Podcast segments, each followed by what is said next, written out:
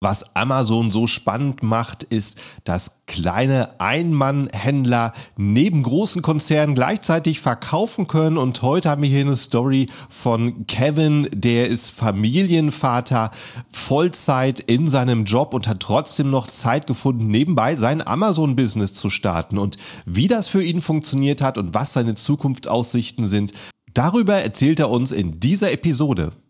Und noch ein schneller Hinweis für zwei sehr spannende Events. Am 25. Januar das Avask German Event mit Helium Tense Bradley Sutton. Der ist dort als Sprecher. Link dazu ist h10.me slash Avask Germany findest du auch in der Beschreibung den Link. Und genauso am 27. Januar in Berlin auf dem AMC Hacker Event nochmal Bradley Sutton als Sprecher und da der Link h10.me slash Germany.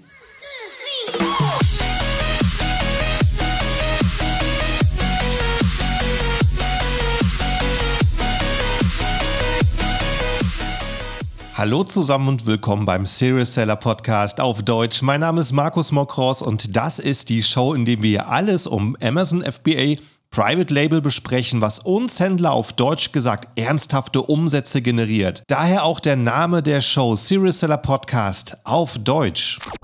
Und hallo, liebe Zuhörer, zur neuen Episode und ganz herzliches Hallo, mein Gast heute, den Kevin. Hi, wie geht's dir?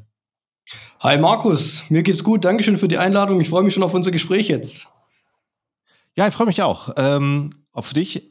Und ich würde sagen, bevor wir so richtig in die Unterhaltung gehen, Erzähl doch mal in ein, zwei Minuten, wer du bist und was du machst.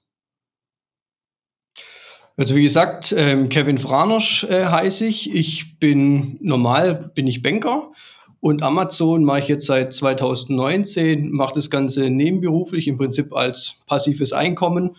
Da werden wir heute mit Sicherheit noch ein bisschen drüber sprechen. Und ich bin 30 Jahre alt, verheiratet, haben eine Tochter, jetzt bald auch noch ein Sohn, kommt noch mit dazu. Und oh, genau. Dankeschön. Ja, schön. Und äh, okay, dann ist auch gerade eine sehr, sehr äh, eine Phase bei dir im Leben, wo sowieso schon sehr viel los ist. Wenn die, Absolut, wenn die ja. Kinder kommen, kann ich nur selber sagen, es ist sowieso dann noch eine Kunst, neben dem Job überhaupt Zeit rauszuholen.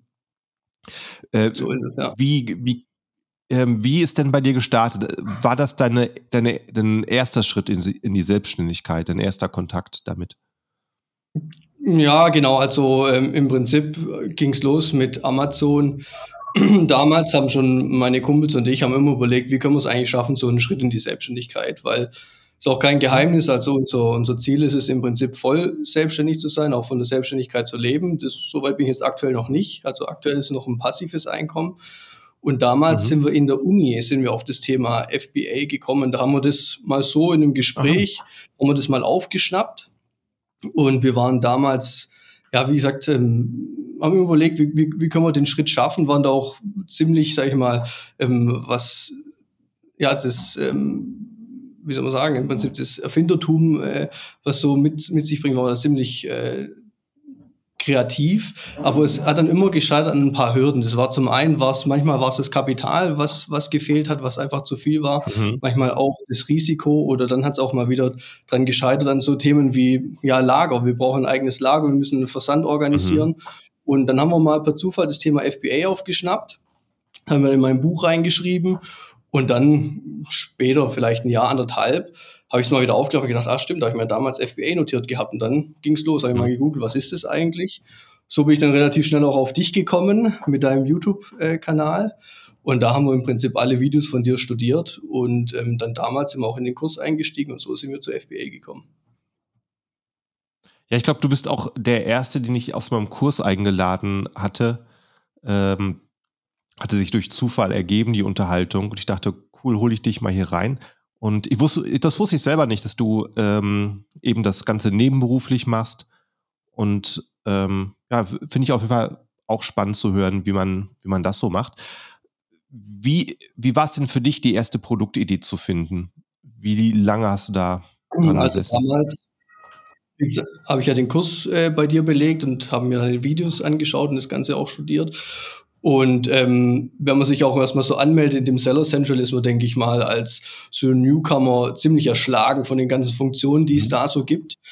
Und da habe ich mir gedacht, ja, okay, bevor ich jetzt anfange tatsächlich mit meinem Private Labeling oder mit, mein, mit meiner eigenen Marke, die ich jetzt auf Amazon äh, bringen möchte, steigt euch auch mal mit den Retail Arbitrage und so mal einfach nur mal zu verstehen, wie funktioniert denn Amazon überhaupt und was kann ich alles so für in dem Seller Central für Möglichkeiten da ausnutzen. Und dann bin ich mit meiner Frau los äh, in den 1-Euro-Shops, die es da so gibt, mhm. verschiedene Marken oder verschiedene Läden und haben mal gesucht, welche Produkte, die dort im Verkauf sind, sind auch schon auf Amazon gelistet. Wo kann ich mich dann im Prinzip an das Listing dranhängen? Und so habe ich gestartet. Und ich glaube, jeder, der auch mal so anfängt, leckt relativ schnell Blut, weil man merkt, okay, Amazon funktioniert ja und damit kann man auch Geld verdienen. Und dann ging es weiter äh, mit Product Research und äh, Private Labeling. Kannst du dich von dem 1-Euro-Shop noch an irgendwelche Produkte erinnern? Wo du ja, sagst, du, mal sehen, ob die weggehen und dann gehen sie doch schneller weg? Ja, tatsächlich kann ich das. Also das erste Produkt, was wir oder was ich gelistet habe, das waren so Plastik-Eiswürfel, ähm, die man immer wieder im mhm, Prinzip in, ja. in den Gefrierschrank legen kann. Und dann sind sie wieder kalt und dann kann man sie wieder ins Getränk schmeißen. Das waren damals solche Säcke. Ich glaube, die habe ich eingekauft für 79 Cent, den, den Sack mhm. mit Eiswürfeln. Und verkauft habe ich ihn auf Amazon für 8,99 Euro. Das weiß ich noch. Wow. Und die waren, da habe ich den kompletten Bestand, den die da hatten, das waren glaube ich 100 Stück, habe ich, hab ich gekauft. Und die waren mhm. innerhalb von ein, zwei Tagen waren die weg, komplett. Und dann habe ich mir gedacht, wow, ja. also das ging jetzt schneller wie gedacht. Und war halt so nicht viel dran verdient, aber so, zumindest hat es mal für mich im Prinzip die Bestätigung, äh, Bestätigung gegeben, dass Amazon funktioniert und dass man darüber doch verkaufen kann. Ja, ja, das, das kenne ich auf jeden Fall. Ne? Auch wenn es sich äh, finanziell jetzt noch nicht den großen Unterschied macht, ist es auf jeden Fall ein super Erfolgserlebnis zu sehen, dass man tatsächlich auf so einer großen Plattform wie Amazon was listen kann und das geht dann weg. Definitiv. Äh, ja, wie bist du dann weitergegangen? Dann hast du gesagt, okay, jetzt habe ich, hat sich mein, ähm, meine Erwartungen bestätigt, funktioniert und jetzt will ich es größer machen. Richtig. Bist also, du dann an die Produktrecherche gegangen? Genau, dann ging es erstmal weiter mit, mit dem Verkauf im Prinzip von Waren, die schon gelistet waren. Also dann sind auch diverse andere Produkte mhm. dazugekommen. Ich glaube, all in all waren es fünf oder sieben Produkte, die ich dann am Ende verkauft hatte über, also verschiedene Listings dann über, über Amazon. Und dann bin ich immer schon parallel eingestiegen im Prinzip in diese Nischensuche, dass ich mhm. auch über diverse Wege, die du auch in deinen Videos beschrieben hast, im Prinzip Nischen suche ähm, die dann die Kriterien auch erfüllen, wo man im Prinzip ein erfolgreiches Business mit aufbauen kann. Hab da auch lange gesucht und bin aber dann per Zufall eigentlich auf das Produkt, was ich jetzt verkaufe, gekommen. Ähm, und zwar über den Freund meiner Schwester, der auch einen FBA-Seller, aber in Großbritannien kennt. Der hat gesagt, mhm. der lebt auch davon, er verkauft Ledergürtel auf dem UK-Markt. Mhm. Und ich so, okay. Und dann bin ich auch mal hier im Prinzip auf das Thema Lederwaren generell eingestiegen und habe mir das mal mhm. angeschaut mhm. und war erschlagen von den Umsätzen, die da möglich sind und was man da im Prinzip ja. äh, verdienen kann. Und muss dann aber auch zugeben, ich habe die Konkurrenz ein bisschen unterschätzt. Also das war im mhm. Prinzip der große Fehler in Anführungszeichen, den ich am Anfang begangen habe. Ich habe mir die Konkurrenz einfacher vorgestellt, wie sie tatsächlich war. Und bin aber trotzdem eingestiegen, im Prinzip mit einem Ledergürtel und mein Anspruch war es, einen qualitativ hochwertigen Ledergürtel für einen moderaten Preis anzubieten. Und so bin ich dann auch über Alibaba ähm, nach China gekommen, habe dort mit verschiedenen Produzenten gesprochen und da im Prinzip dann mein, mein privates Label gegründet und verkaufe jetzt seitdem erfolgreich Ledergürtel auf Amazon. Bin jetzt auch dran. Ah das wusste ich nicht. Cool. Genau, bin es auch dran, im Prinzip den Bestand zu erweitern, also noch verschiedene Farben mit reinzubringen oder auch im Prinzip das Produktportfolio ein Stück weit auszubauen. Soweit ist es noch nicht ganz, aber das kommt alles peu à peu. Und vielleicht ja. kann ich auch dann von bald leben, ja. Ja, drücke ich die Daumen. Ja, so im Bereich Lederwaren, so, da gibt es so eine, so eine typische Anfängerfalle. Irgendwie zieht das sehr viele an. Ja. Das sind die Portemonnaies und Kreditkartenhalter. Genau. Ähm, damit versuchen sich aus irgendeinem Grund sehr, sehr viele. Und es gibt einfach zu viel Angebot und zu viel Angebot aus China. Äh, was meinst du, ist bei den Gürtel anders? Weil das ist jetzt auch ein Produkt, das kann man jetzt nicht wahnsinnig weiterentwickeln. Ähm, wie, wie konntest du dich absetzen? Von also mein Ziel war es tatsächlich über die Qualität mich abzusetzen von der Konkurrenz. Ich habe auch verschiedene mhm. Konkurrenzprodukte bestellt, habe die selber auch getestet und habe dann Mhm. gesagt: „Okay, ich möchte das Ganze in der Qualität übertreffen.“ Aber wie du schon richtig sagst, ist im Prinzip 'n klassisches Produkt, wo viele auch den Fehler machen, auch einsteigen, so wie ich auch wie auch ich. Und Mhm. man muss aber trotzdem, sage ich mal, mit Engagement und auch mit'm Her Herzblut dran oder dabei bleiben, weil es funktioniert trotzdem. Man muss nur 'n bissle Geduld mitbringen und das Ganze auch vielleicht 'n bisschen clever angehen, das Thema. Weil ich weiß noch ganz genau, ähm, bei mir war's der Punkt, der dann auch 'n großen Sprung gebracht hat, war das Thema, wo dann auf einmal die Möglichkeit, ähm, kam, auf Amazon mit Video Werbung zu schalten. Mhm. Das war jetzt vor 2 Jahren, meine ich, kam das. Und da hat meine Konkurrenz relativ lange gebraucht, um das zu verstehen, dass man das machen kann, beziehungsweise um das anzugehen. Und das habe ich relativ schnell angegangen, das Thema, weil das für mich auch wieder 'ne Möglichkeit war, mein Produkt neu zu platzieren.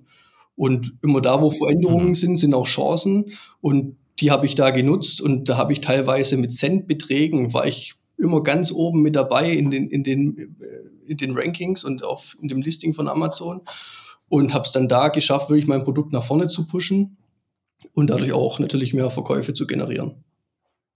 Ja. Und wie viel Listings hast du aktuell? Aktuell bin ich bei dem Im einen? Listing und da wollen sollen jetzt aber mehrere Varianten noch mit dazukommen. Ah, genau, darauf wollte ich nämlich hinaus, weil eben Gürtel ist ja etwas, das man in verschiedenen Ja. Größen, in verschiedenen Farben oder sogar Materialien anbieten könnte. Ja. Äh, wie bist du denn da gestartet? Bist du da mit einem Produkt gestartet oder hast du schon Varianten gehabt? Ich bin mit einem Produkt gestartet, also mit einer Gürtelfarbe, aber in 9 verschiedenen Varianten. Also, ich habe 9 Größen angeboten, doch. Auch Ja. Übergrößen. Das war mir wichtig, weil das habe ich auch gesehen in der Konkurrenz, dass das oftmals nicht angeboten wurde, aber da auch 'ne 'ne Mhm. große Nachfrage da ist an Übergrößen. Und von dem her habe Ja. ich den Gürtel in 9 Größen angeboten und das von Anfang an. Aber auch da in deinen Videos erklärst du auch immer wieder, dass auch der Tipp ist eigentlich, ähm, Produkte, wo man wenig Retouren bekommt, ja, oder Produkte, wo es auch, Mhm. sage ich jetzt mal, vom Aussehen oder von der Optik her 'n Thema, äh, sein ist, dass dass man da auch drauf achten soll, ist es bei dem Produkt nicht gegeben.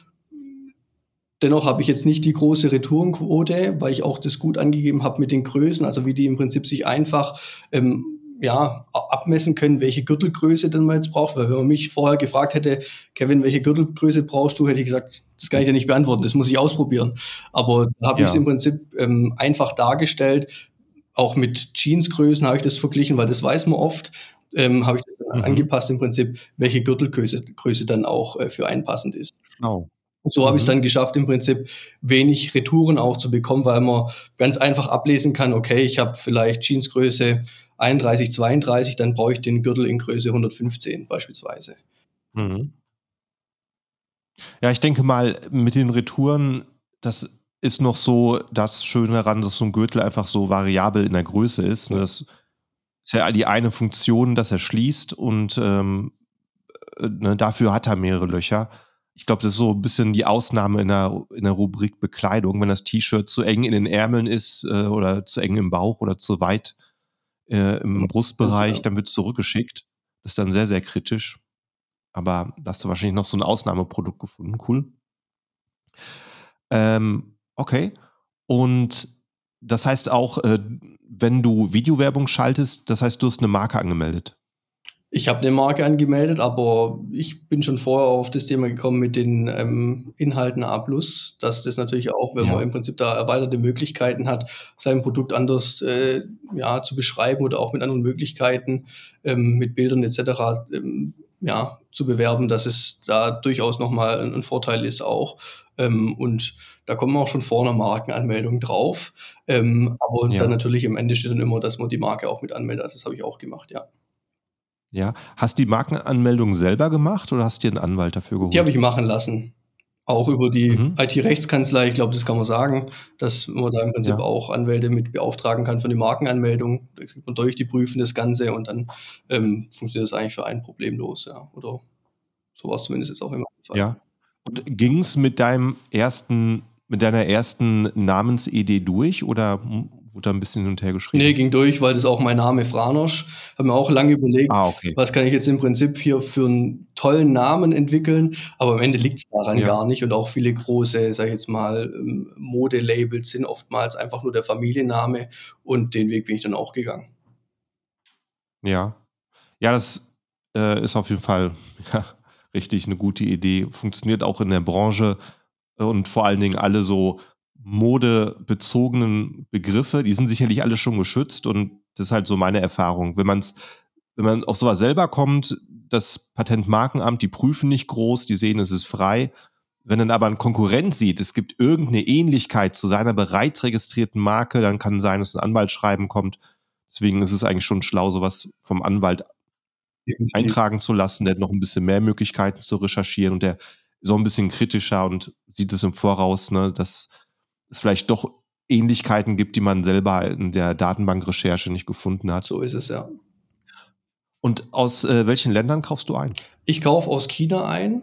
Ähm, mhm. In China bekommt man im Prinzip alles, was man bestellt. Ob in guter oder in schlechter Qualität, ist alles nur eine Preis- oder auch eine Verhandlungsfrage. Mhm.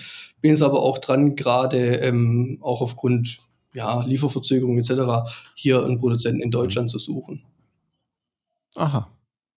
Ich meine, du könntest ja wahrscheinlich gerade bei Lederwaren auch super in die Türkei gehen. Absolut, habe ich auch schon Kontakt mit gehabt. Ähm, da hat es dann aber, so war es in meinem Fall, mit der Bezahlung gescheitert. Also wir sind auf keinen Nenner gekommen, wie wir jetzt im Prinzip die Ware bezahlen können. Aber hast recht.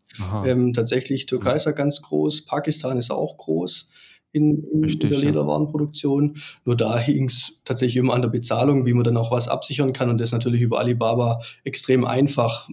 Man bezahlt dann dort über das, über das Online-Portal, ist abgesichert, auch mit der Ware, bis sie dann mhm. bei einem eintrifft. Und von dem her ging es einfach problemlos.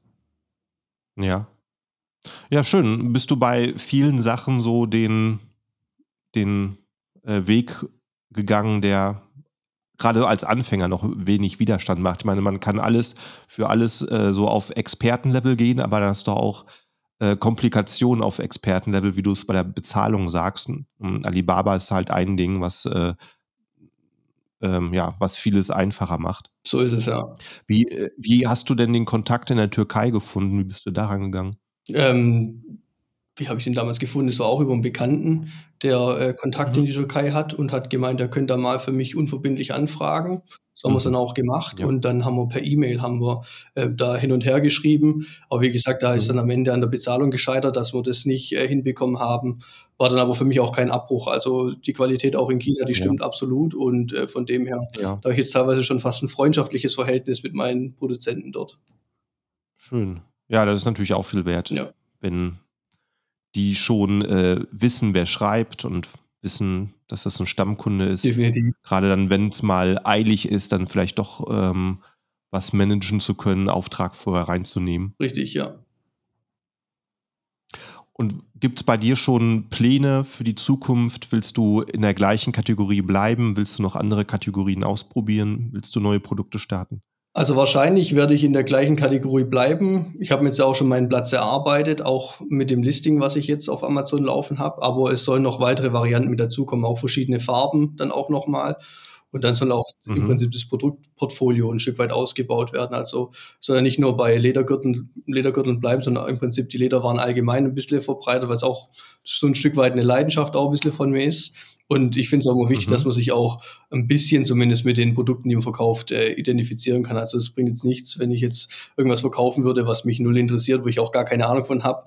Da würde ich mir auch irgendwie falsch vorkommen. Und in, in dem Bereich fühle ich mich ganz wohl. Mittlerweile kann ich auch die Konkurrenz ganz gut einschätzen, weiß, wie das so die Möglichkeiten sind und ich werde dabei bleiben.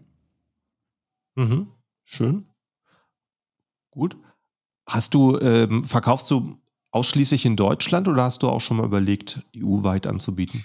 Momentan ausschließlich, ausschließlich in Deutschland, ist aber auch äh, ein Schritt, den ich jetzt auch äh, besprechen würde mit meinem Steuerberater, um zu gucken, was, was mhm. gibt es da für Möglichkeiten, auch im Ausland äh, da meine Produkte anzubieten über Amazon und wie da was auch dann behandelt wird. Aber ist definitiv ein Punkt, den ich auch angehen möchte, weil es sind natürlich auch Riesenmärkte, wo ähm, Potenzial schlummert und werde ich angehen. Mhm. Gut. Wie, ähm, äh, wie funktioniert das für dich? Also du arbeitest immer noch mit dem einen Listing und wenn du jetzt ein neues Produkt dort hinzufügst, eine neue Variante, ähm, erstmal machst du das alles noch über Seller Central oder musst du, ähm, musst du mit einer Excel-Datei arbeiten? Das mache ich so über das Seller Central. Damit komme ich äh, okay. auch mittlerweile ziemlich gut zurecht. Gut, gut. Und äh, wie ähm, merkst du, dass sich die dadurch automatisch schon verkauft, weil dein Listing viel Besucher hat? Bitte, wie war die Frage? Also wenn du eine Variante hinzufügst, siehst du, dass sich die, die Verkäufe dort gut losgehen, weil das Listing einfach viel Besucher hat? Definitiv. Und äh, ich merke auch, dass auch eine Nachfrage, das äh, kriege ich raus über die Keywords, die gesucht werden, dass auch eine Nachfrage mhm. an, an anderen Farben sehr hoch ist. Und Aha. den Markt möchte ich natürlich auch bedienen, wenn ich merke, viele gehen auf mein Listing, die eigentlich einen, einen braunen Gürtel suchen, aber bei mir gibt es aktuell nur den schwarzen. Da möchte ich natürlich aber auch mhm. die Kunden bedienen können, die den braunen Gürtel suchen und da natürlich auch die Verkäufe dann mit abgreifen. Mhm.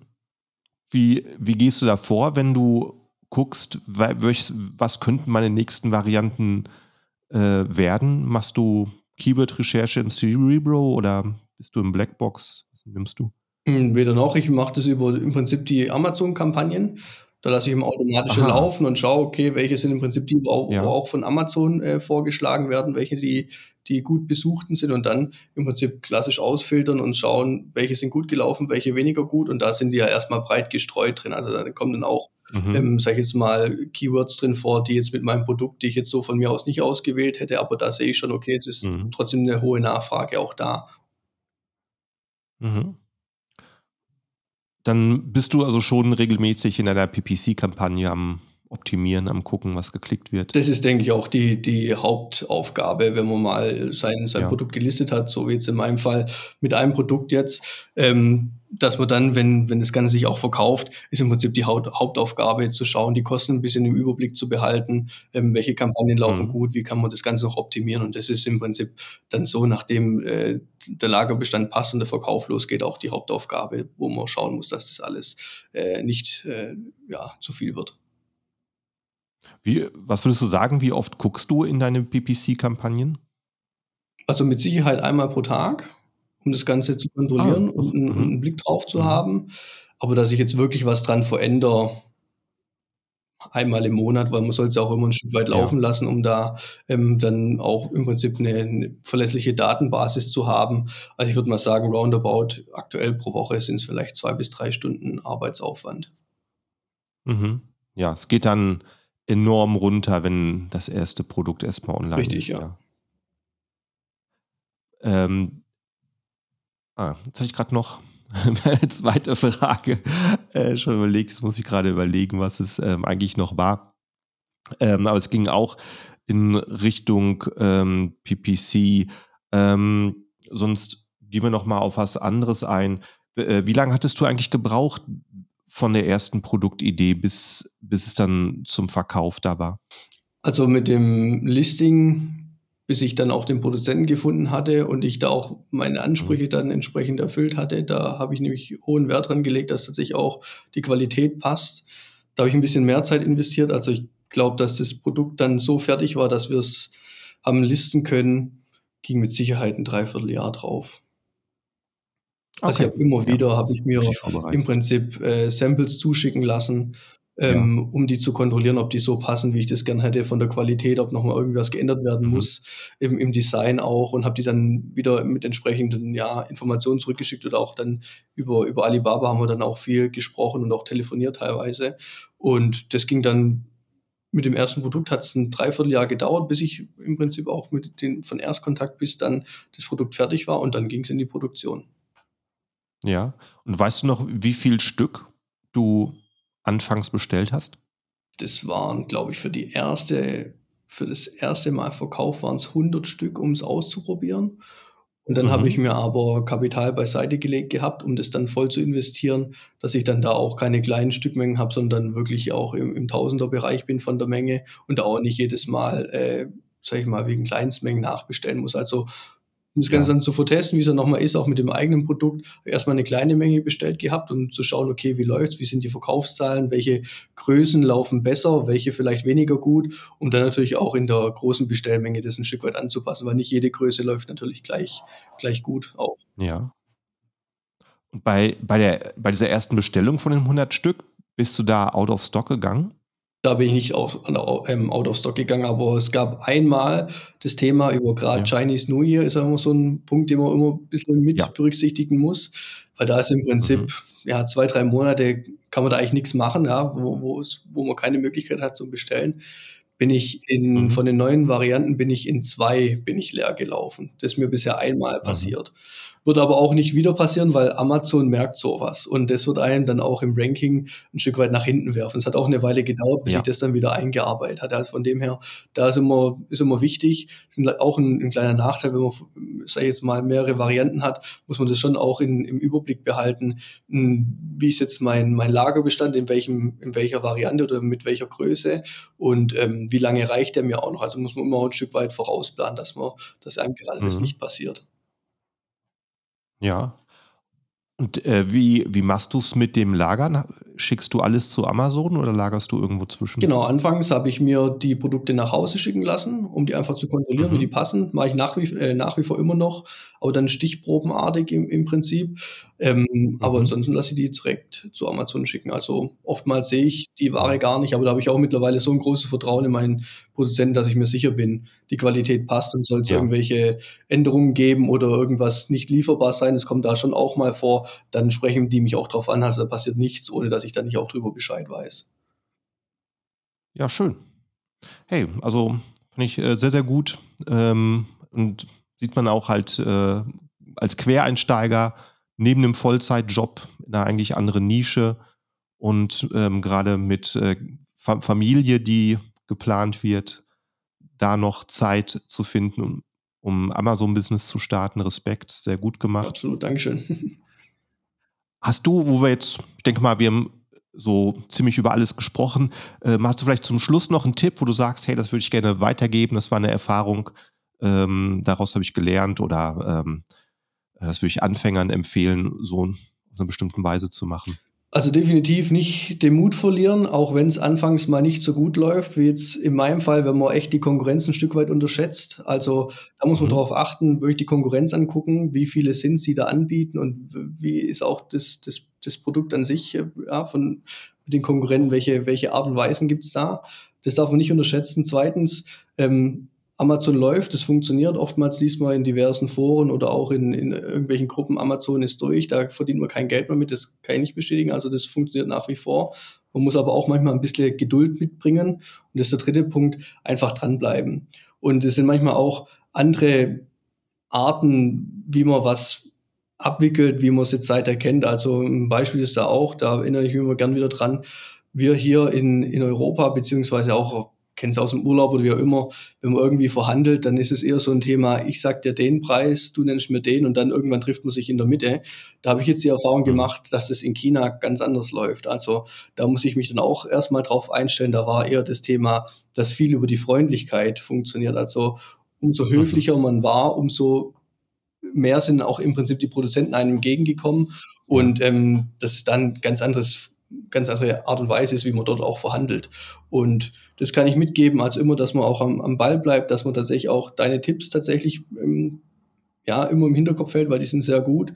Man darf die Konkurrenz nicht unterschätzen und einfach am Ball bleiben. Manchmal braucht man ein bisschen Geduld, aber das Ganze funktioniert.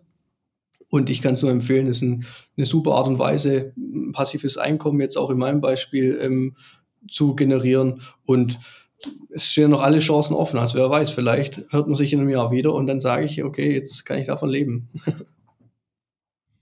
Also äh, sehr gute Erkenntnisse erstmal. Ich glaube, einer der vorletzten Gäste, Henning, der hat 7000 Produkte auf Amazon gelistet. Sehr, sehr großer Verkäufer. Ähm, das war auch sein Tipp tatsächlich. Sei freundlich, äh, so freundlich wie die zu den Kunden, sei auch zu deinen Mitarbeitern und Lieferanten, eben genau, weil ähm, darum geht's weil in China oder generell wo an der Welt wird auch nach Sympathie entschieden, wenn es um Preise geht oder um Konditionen.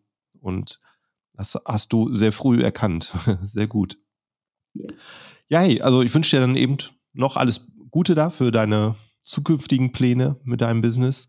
Und an alle Zuhörer, die noch nicht äh, folgen, machst du jetzt Klick auf Folgen, abonnieren, subscriben, wie es in der Podcast-App heißt. Und wirst auch informiert, wenn die nächste Episode erscheint. Also vielen Dank äh, fürs Zuhören, vielen Dank an dich, ähm, Kevin, und wir sehen uns wieder in der nächsten Episode. Ciao, ciao. Tschüss.